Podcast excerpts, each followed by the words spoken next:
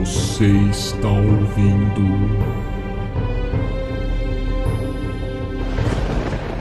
Zeus me livre.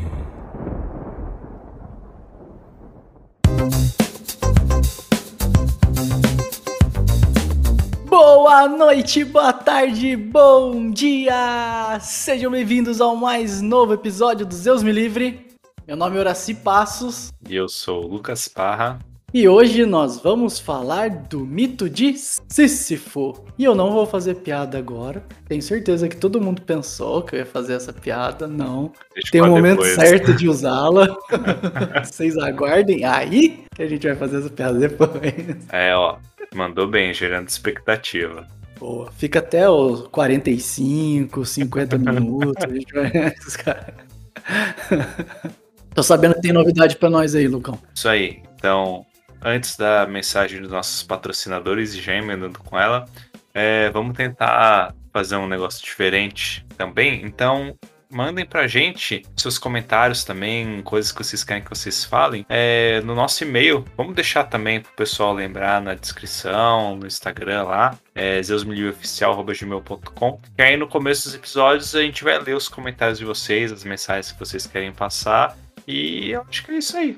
É isso aí Então, esse episódio é um pedido dos nossos ouvintes. também. Então, depois a gente quer ouvir vocês analisando. né? Eu quero saber o que que. Porque tem um pessoal que publica uns comentários lá, cara, que depois a gente fica reanalisando as coisas. É, então, o pessoal faz uns comentários da hora. Vamos começar por aqui também. Então, então a gente quer, quer trazer um pro pra cá. Então, manda aí, galera. Continuem mandando. Então, agora, a nossa programação normal de patrocinadores. Não esqueçam de deixar o like, curtir, ativar os sininhos, segue nós no Instagram, manda pros amiguinhos. Não esqueçam de assistir os episódios que vocês ainda não assistiram, porque tem muita coisa legal aí que a gente fez recentemente. Na verdade, desde o começo, né? A gente só melhorou a Uhum. gravação. E é isso aí. Bora pra Sísifo. Bora pro mito. Cara, eu já tô pensando na piada. Falei Sísifo, já pensei no negócio. Não tem como, né? Mas tudo bem. A gente tá gerando uma expectativa boa. Todo mundo já sabe, mas enfim.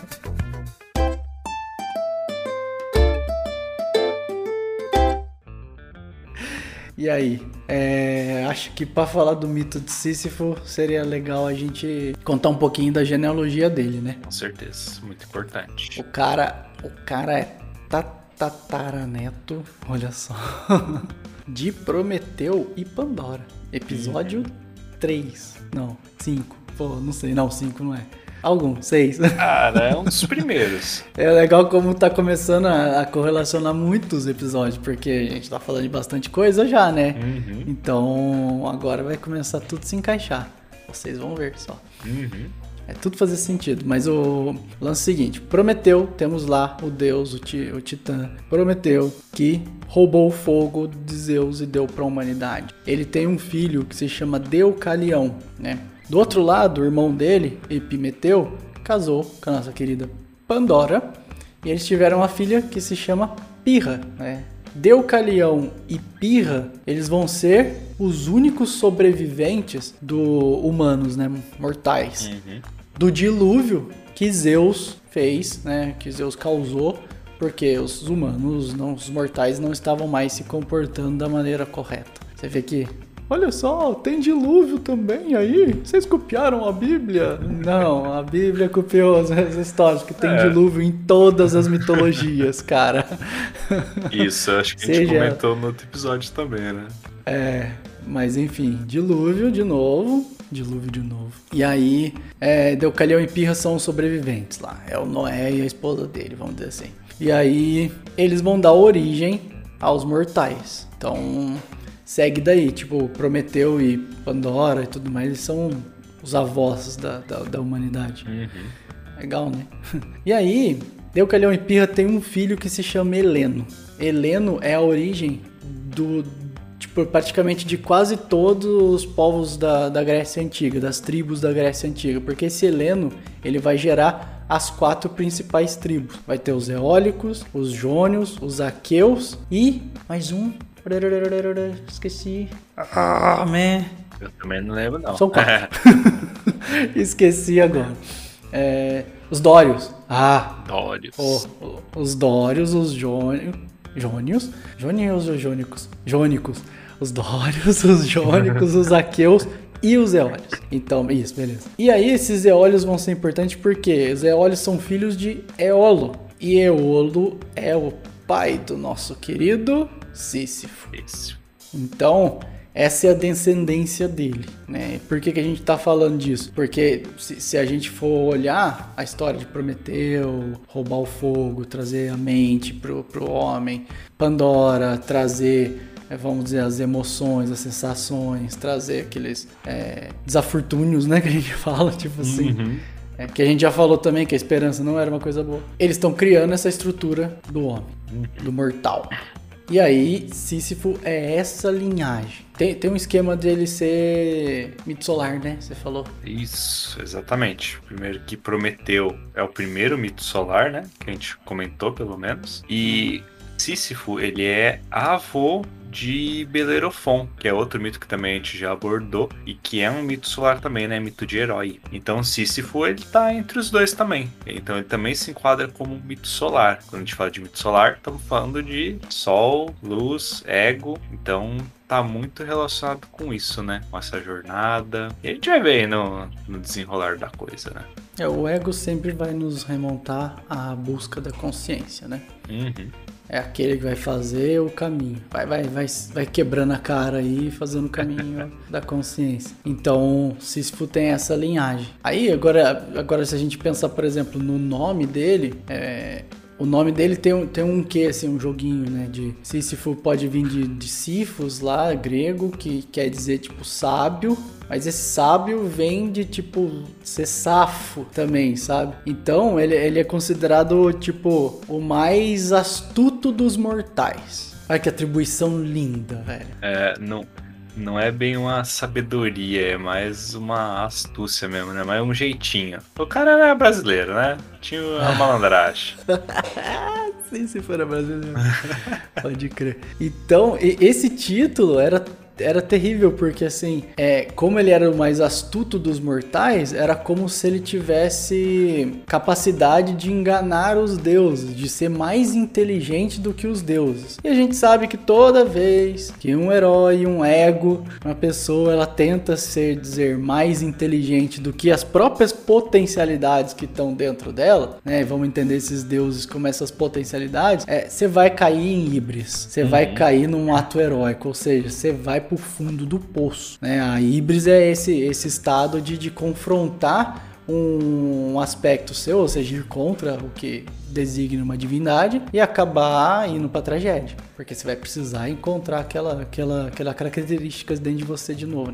né? Então, o que, que eu acho desse nome, assim, já logo de cara? É, esse mais astuto dos mortais, esse mortal traz um quê de, de ego mesmo. E essa astúcia, um ego inflado. Então a gente tem aqui um personagem, um mito de um ego infladíssimo, que corresponde muito ao início da, da, da, da ideia da humanidade. Né? Por quê? Porque a gente precisava ter ego inflado, porque a única identificação que, que a gente poderia fazer era com esse corpo. Não tinha, vamos lá, sei lá, chamar de alma, mas não tinha um self, não tinha essa ideia. Não, eu era tudo isso aqui. Então tudo isso aqui, físico, corpo, matéria, era o que existia. E eu estava completamente identificado com isso. E eu queria controlar tudo isso, inclusive. E aí, ego inflado, né? A gente tem um orgulho exacerbado de Sísifo se achar o mais astuto dos mortais e mais inteligente que os deuses. Cara, tem um efeito legal que isso me lembrou, é aquele negócio, quando você começa a aprender sobre um certo assunto, você tende a achar que você sabe muito daquilo. Até que você, de fato, começa a entender o negócio e percebe que você não sabe porra nenhuma. Então, eu acho que isso foi meio isso, assim. Sabe, né? É, o início da, do autoconhecimento, da autoidentificação, e aí você acha que você é muito sábio, que você, putz, tá manjando tudo, com você ninguém pode, é isso aí, você é tão bom quanto os deuses. Quando na realidade, cara, tá, tá bem abaixo ainda, só tá sabendo de nada. Só que tem um, tem um nome bonito pra esse negócio aí que eu não lembro direito. É tipo o oposto da síndrome do impostor. Síndrome do impostor, a pessoa sabe realmente muito e acha que é uma farsa. Esse não, a pessoa acha que sabe muito, mas no fim das contas não sabe nada. É uma farsa mesmo. Né? É, é. Síndrome do impostor real.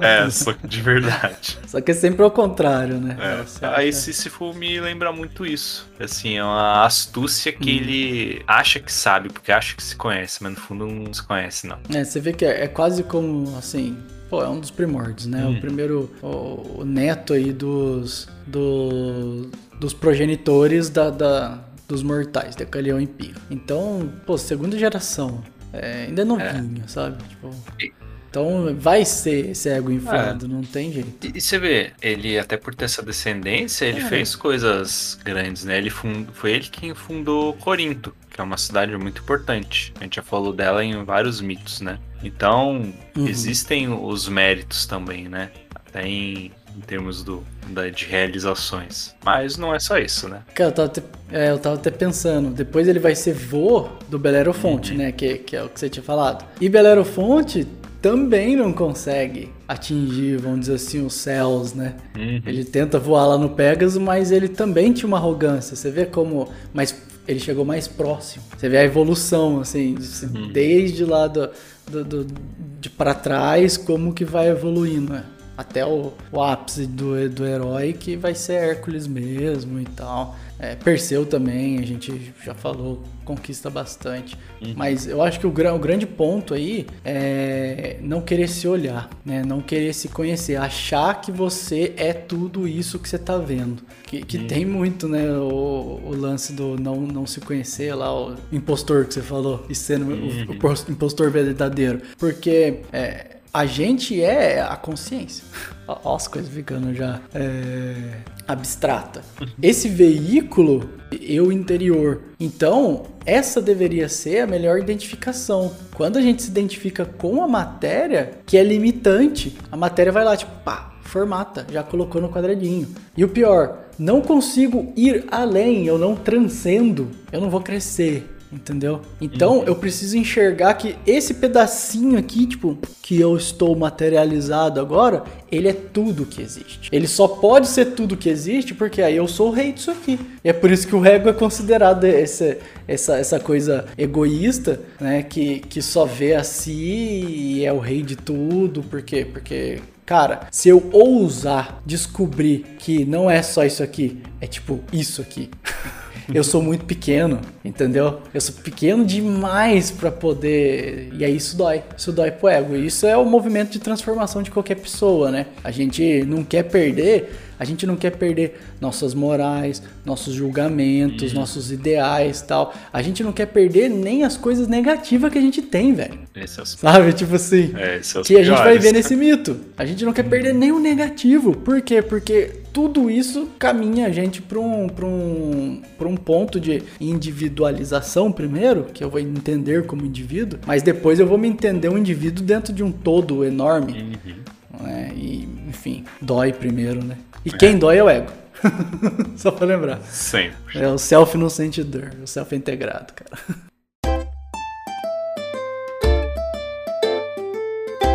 Cara, mas então vamos entender como que Sísifo chega nesse ponto aí, né? No fim, cara, é, é muito isso aí. Dá, dá pra ver certinho o quanto que ele fica pegado no material e fica repetindo o mesmo negócio por causa disso. No fim, é a história que todo mundo conhece de Sísifo. Mas vamos lá. É, dentre outras histórias, tem, tem assim algumas, digamos, umas, umas side quests aí de Sísifo dele fazendo umas artimanhas com o pessoal, mas o principal, né? É, um belo dia ele vê uma águia captando Égina, que era filha de um deus fluvial.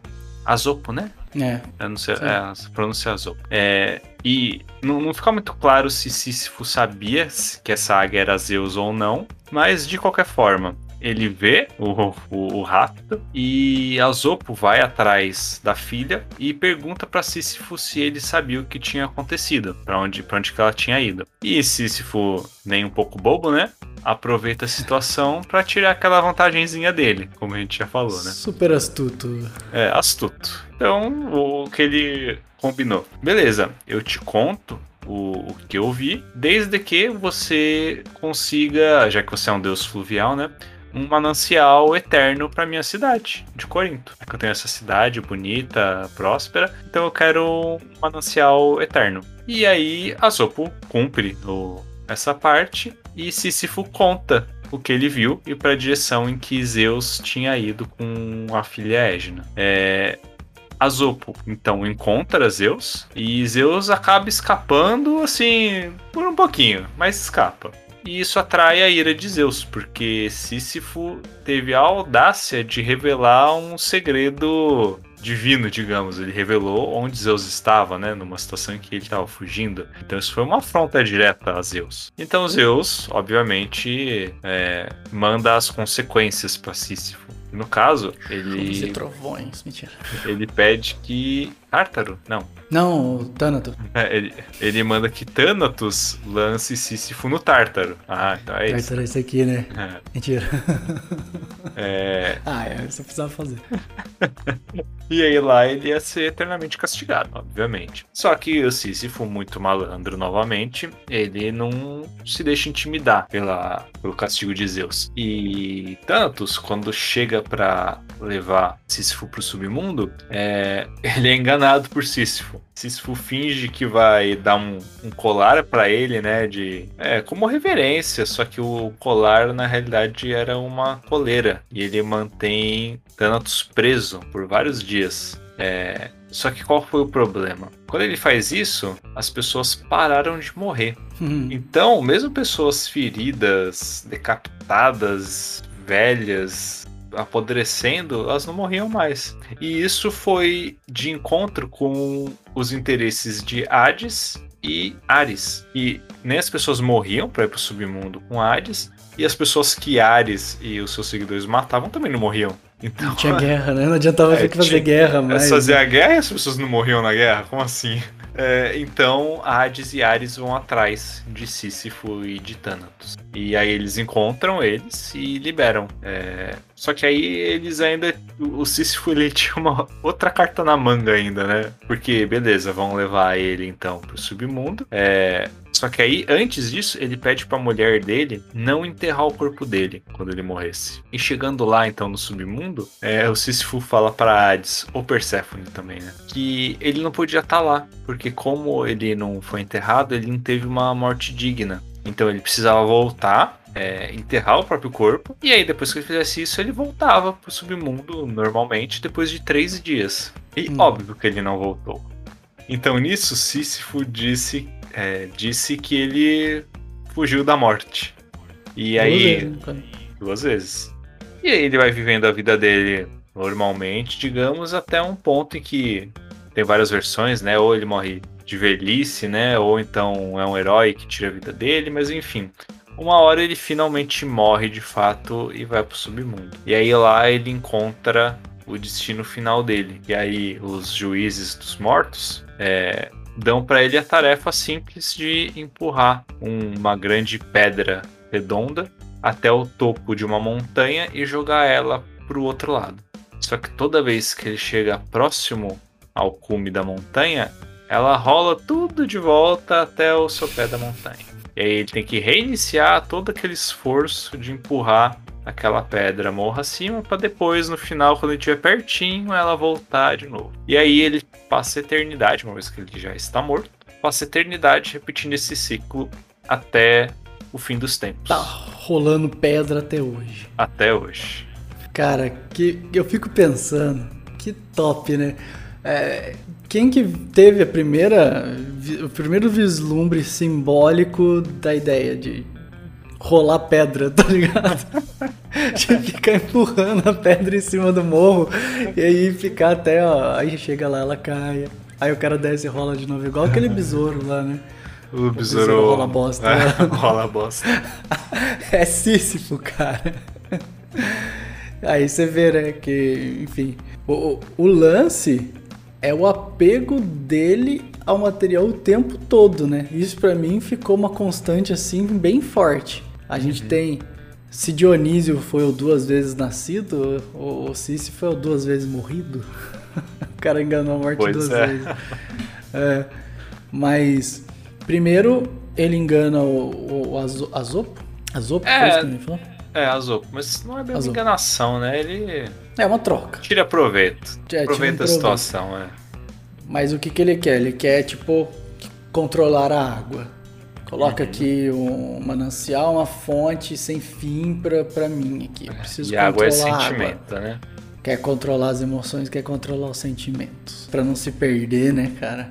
Pra não se desequilibrar, Uhum. mas tudo bem. Ou melhor, uma coleira de colar.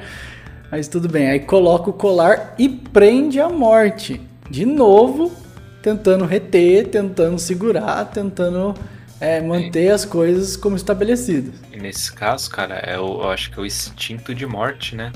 A pulsão de Como morte. Ah, usando a terminologia de Freud, né? Pulsão de morte. Tá, mas o, o que que tem da pulsão de morte dele? Dele fugir, você diz? É, ele prende ela, né? Ah, sim. Vai reprimindo os Entendi. impulsos. Ah, entendi. Uhum. É, o que vai gerar mais agressividade depois. né? Uhum. Então, aí nessa hora que ele prende a morte, é, primeira pergunta que me veio, cara, esse mito ficou muito forte nesse negócio, assim. Só estamos falando de ego inflado, tipo, o que significa não querer morrer, tá? Porque, ou melhor, o que é essa morte? Uhum. Porque a gente né, já falou desses símbolos. A morte nada mais é do que a transformação, o término de um ciclo, de novo, para o início de um outro, né? Esse- caminhar crescente sempre em direção à própria evolução da consciência. Uhum. E o que Sísifo faz no seu altíssimo, ilustríssimo Astúcia. astúcia é, é que nesse ego inflado dele, ele não quer perder nada. Uhum. Porque esse, esse perder, na realidade, esse morrer, significa, que é a transformação, significa deixar de ser quem se é. Pra aprender quem se é de verdade, mas ele tá pegado. Então, é, eu vejo isso claro, assim, o cara tentando fugir da morte, onde é justamente a morte que vai te libertar, né? E aí depois ele, ele vai pro, pro próximo, pra próxima vez lá, ele já pede pra mulher dele não enterrar o corpo. E aí, assim, apega ao corpo, a, tra- prende a mulher, prende todo mundo, né? Uhum. É, que porque ela tem que ficar ligada àquilo. Chega lá no submundo, que é a hora dele fazer o quê no submundo? A hora dele fazer o mergulho interno. A hora dele buscar. Porque tem um negócio que, que, que é o seguinte: quando ele vê a águia de Zeus, a gente precisa lembrar que Zeus, né, é é o nosso patrono aqui da, da busca da consciência, né? Ele e a polaridade era, que a gente ainda vai falar dessas coisas, eles são os patronos da nossa consciência. Mas Zeus, ele é uma ideia, uma força dentro de nós. É aquele que, que a gente pede o tempo inteiro para nos livrar do da inconsciência. É. Quando o Sísifo vê a águia de Zeus, ele tem um vislumbre dessa consciência, né? Uhum. Ele tem um vislumbre e aí ele tem o medo. Primeira coisa que ele quer fazer é prender a água, prender esses sentimentos, prender essas emoções. Não posso, não vou, não quero me transformar, não vou sair daqui. É, ele Aí quer um segundo- manancial eterno, né? Ele quer o- o- a mesma água pra sempre. Sim, sendo que, meu, Deus rio. O rio passa, né? Uhum. Aquela coisa, né? Tipo, todo rio É, vai desaguar no mar ó, depois. né? Ele não pediu um rio, ele pediu um manancial, que é um negócio mais parado, estagnado. Mais fechado. Uhum. É, então, e aí depois ele vai para pro submundo.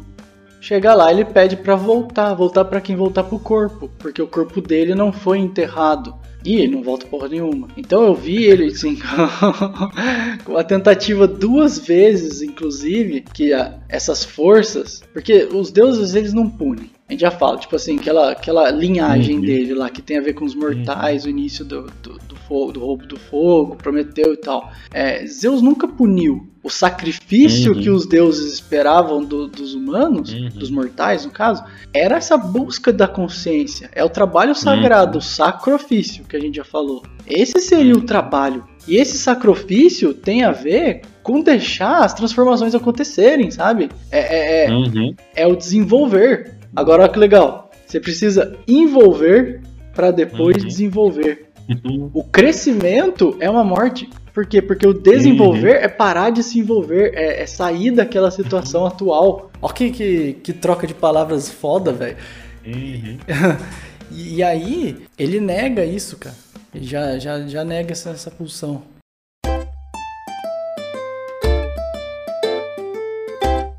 Cara, você vê que, até que você falou, né, que os deuses eles não dão uma punição. E na realidade, não é Zeus que dá esse castigo, né, entre aspas, para Sísifo. São, eu aqui, o- é os juízes dos mortos. E quem são esses juízes? Não, não é Zeus. É, digamos assim, é o que que você vai ter que passar no seu mergulho no inconsciente para tirar alguma coisa disso. Então, na realidade, o que cria esse é, essa punição para Sísifo foi as próprias atitudes dele. Não foi um castigo de Zeus. Ele, por ficar querendo controlar tudo, tá sempre voltando pro mesmo lugar, ele gerou dentro dele mesmo essa fixação e essa repetição. E aí agora ele tá lá sempre empurrando o material, empurrando a pedra pra cima da montanha. Tá sempre carregando o material com ele, indo e voltando, indo e voltando, indo e voltando. Pior, velho. É, e aí, cara, tem ainda uma versão do mito que eu ouvi. Isso faz tempo, eu não sei direito onde que eu peguei, mas ficou na minha cabeça.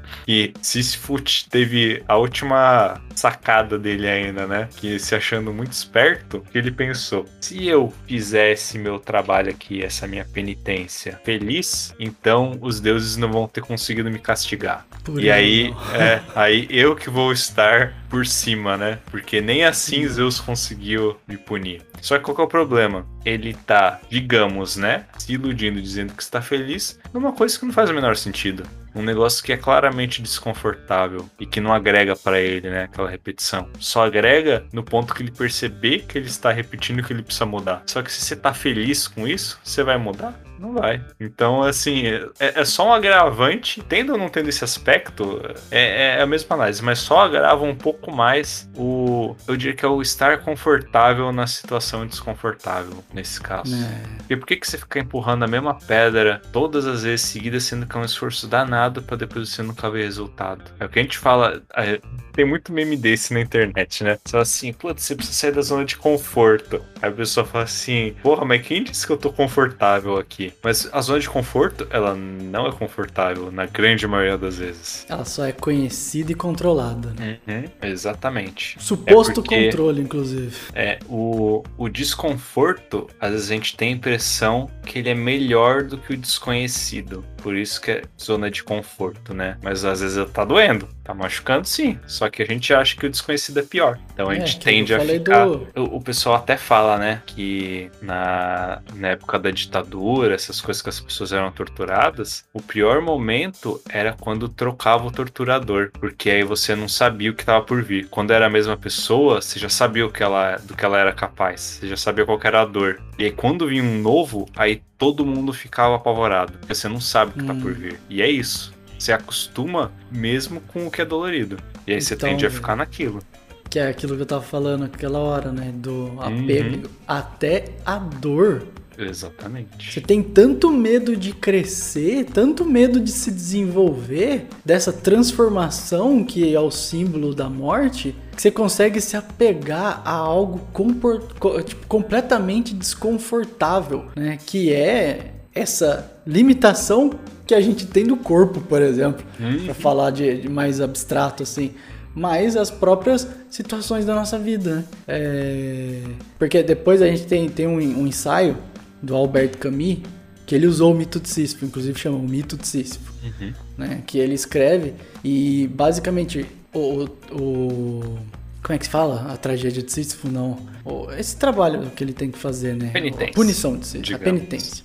É, essa penitência aí de Sísifo, ela se torna o símbolo perfeito de todo mundo que vive nessa estrutura de sociedade em que você tem que vender seu tempo, vender seu tempo o tempo inteiro, né? Tipo assim, vender seu tempo, né? Trabalhar num lugar que você não gosta, fazer aquilo que você não quer, para comprar as coisas que você não precisa, para viver uma vida que você não queria levar, tipo.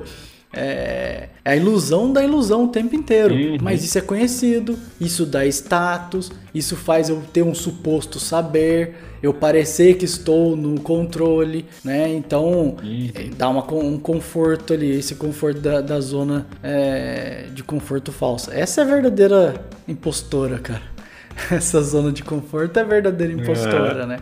É, você cara... vê que tudo medo de conhecer algo além, né? Uhum. O, o Sísifo, em última instância, ele não queria largar dessa suposta sagacidade dele, né? Desse jeitinho dele. Por isso que eu até falei que Sísifo é brasileiro, né? E o brasileiro é muito assim. Ele tem esse jeitinho e ele não quer largar o jeitinho por mais que saiba que muitas vezes isso é errado, que pô, tem consequências, tem formas mais corretas de fazer as coisas e que você pode fazer sim, é, a pessoa não faz e continua não fazendo. E quando você fala que tá errado, a pessoa acha ruim por usar as brechas na lei, né? Ah, por mais que é, seja permitido, digamos assim, você pode fazer, mas você deve fazer aquilo. E se você fala isso pro brasileiro, a maioria fica puto. Quando você pega no, tá vendo, no pulo, não, né? É, assim, pô, beleza, entendi que você pode fazer, que você é possível, mas você deveria estar tá fazendo isso mesmo? E aí a pessoa acha ruim. Porque é isso, ela não quer largar esse jeitinho dela, essa suposta sagacidade. É, esse, esse saber que mais uma vez, às vezes faz nem, nem porque precisa, vamos dizer assim, né? Porque existem situações uhum. que pode ser que a gente vai lá com uma justificativa de que não, mas precisa. Ah, é, dá um jeito não, que maioria, precisa, né? É, mas o ele faz para poder manter esse suposto saber, né? essa ideia de que eu sou esperto, porque o tempo todo eu preciso estar tá me provando. Né? Se eu conseguir sempre estar me validando, ia ser uma função do ego total, né? mas uma função psíquica, assim, ele precisa de validação o tempo todo. E tudo que vá contra essa validação dele, ou precisa ser destruído, negado, né, assim, ela precisa desaparecer do meu foco de divisão. Uhum. Porque isso não pode existir. Porque se existir uma mínima parcela de algo que seja um pouco diferente do que eu tenho de ideia aqui, vai ruir a minha estrutura, vai ruir a minha ideia de, de suposto eu. Até por isso que a gente se ataca tanto uns aos outros, a gente tenta se destruir e tudo mais. Porque não suporta não consegue é, compactuar com a ideia de transformação de mudança, de que você não é esse você que você pensa. Você e não é nada disso. A pedra só rola de novo. e aí a pedra rola de novo. É, cara, e, meu, que, que mito louco, velho.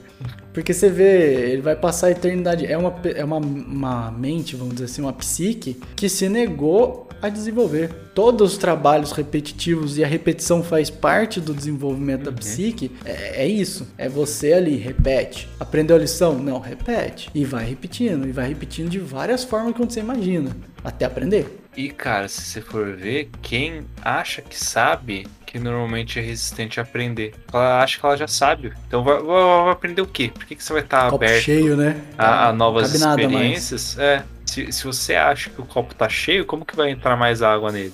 Só que Por nossa cabeça não é um copinho. É. Só que é, nossa cabeça não é um copinho. Cabe infinitamente nele. Só que se você fecha pro aprendizado, já era. Aí você vai ficar rolando a pedra lá infinitamente. Até você perceber que você podia só largar ela e ir embora.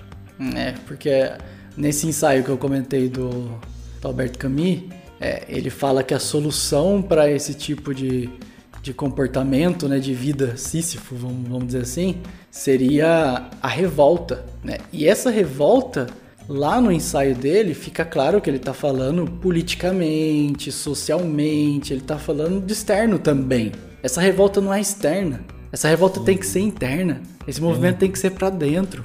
Sabe? É. é. uma revolta de, de lutar contra um, um, padrão de movimento que não é seu.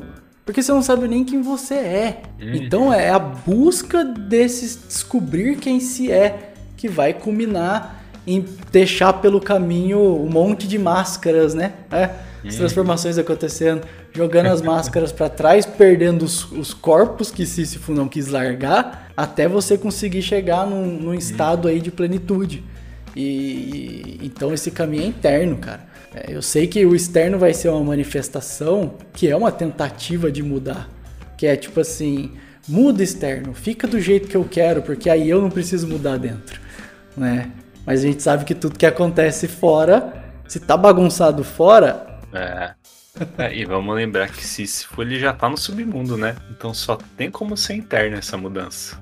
Essa análise, né? Esse empurrar verdade. de pedra, em- se for ver bem, não é no físico, é no pensamento, é nos sentimentos, é no que tá lá dentro. É lá que ele tá os empurrando pedra, não é, ideais, né, cara? não é uma pedra física não que ele tá empurrando. Se fosse, tava bom. Mas é, tá no inconsciente dele essa pedra. Muito pior, verdade. Isso que é pior. Por isso É. que ele precisa se autoconhecer. Pra ele enxergar a pedra que tá indo e que tá voltando. Tem mais a ver com valor, né? E é por isso que a gente repete tanto, né? Se, se tentar até você perceber que essa pedra existe, por isso que você tem que estar aberto ao conhecimento, ao aprendizado. Porque senão você tá rolando a pedra pra cima, pra baixo da montanha e não tá nem vendo ela. E aí você? Tá lá passando. Tá passando a vida e você tá. E aí Aí você? você, ó. Se se fudeu! E se for. Eu tava esperando só essa parte. Podemos encerrar o episódio. Eu acho que esse episódio todo mundo vai lembrar, cara. Lembrou do mito de Sísifo, sabe? Se você ficar fazendo o que Sísifo fez, você se fode. Já era. Não tem jeito. vamos fazer um mergulho interno aí, gente. Vamos, vamos perder o medo da morte. Ai, Transformar e vambora. ah, Lucão. Pessoal, Acho que é isso. E com isso, encerramos mais um episódio. Espero que vocês tenham gostado. Então não se esqueçam de mandar aí os seus comentários, que vocês acharam, as análises de vocês, os pontos que vocês acham que vocês analisariam um pouquinho diferente, o que, que vocês acham aí de contraponto também, informações adicionais que às vezes a gente também não fala aqui. Pode mandar pra gente que a gente repassa no próximo episódio. E se gostaram, deixa o like, compartilha com os amiguinhos e nos vemos na próxima. Isso aí, galera. Espero que tenham gostado e tchau.